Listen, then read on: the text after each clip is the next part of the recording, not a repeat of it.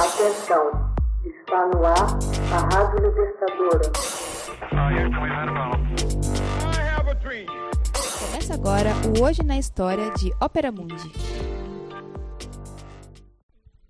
Hoje na História, 30 de novembro de 1786. O grão-duque Pietro Leopoldo da Toscana abole a pena de morte.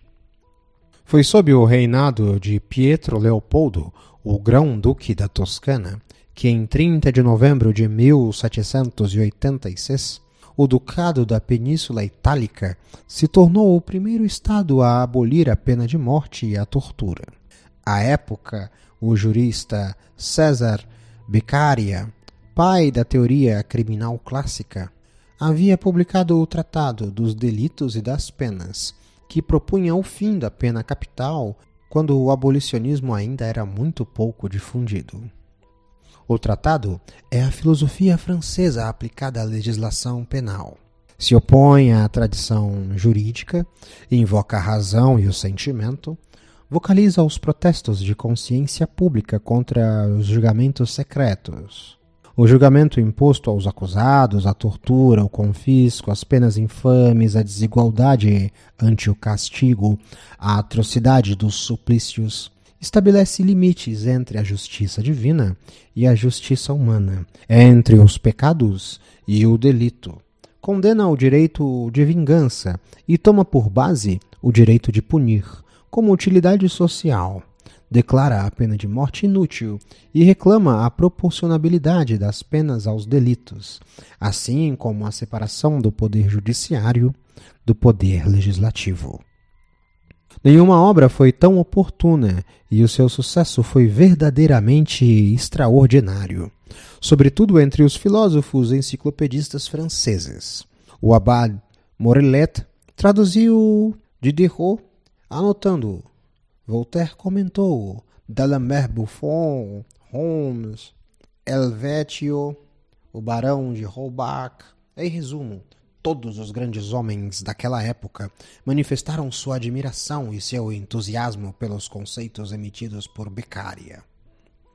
Conforme dizia o tratado, somente as leis podem fixar as penas de cada delito, e o direito de fazer as leis deve residir na pessoa do legislador, que representa toda uma sociedade unida por um contrato social.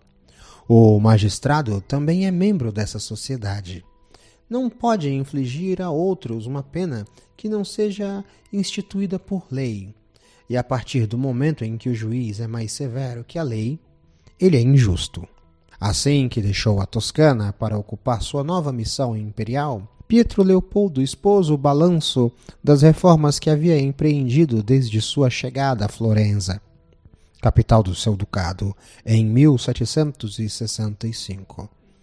Apresentou-se como um príncipe esclarecido que havia dado liberdade aos súditos, garantindo-lhes justiça e direitos humanos básicos.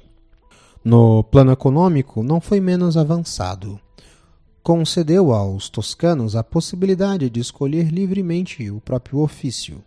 No dia 3 de fevereiro de 1770, todas as matrículas, impostos e obstáculos anteriormente prescritos sobre aqueles que pretendiam exercer artes e ofícios foram abolidos em Florença. Substituiu apenas a obrigação de se registrar no registro dos artesãos.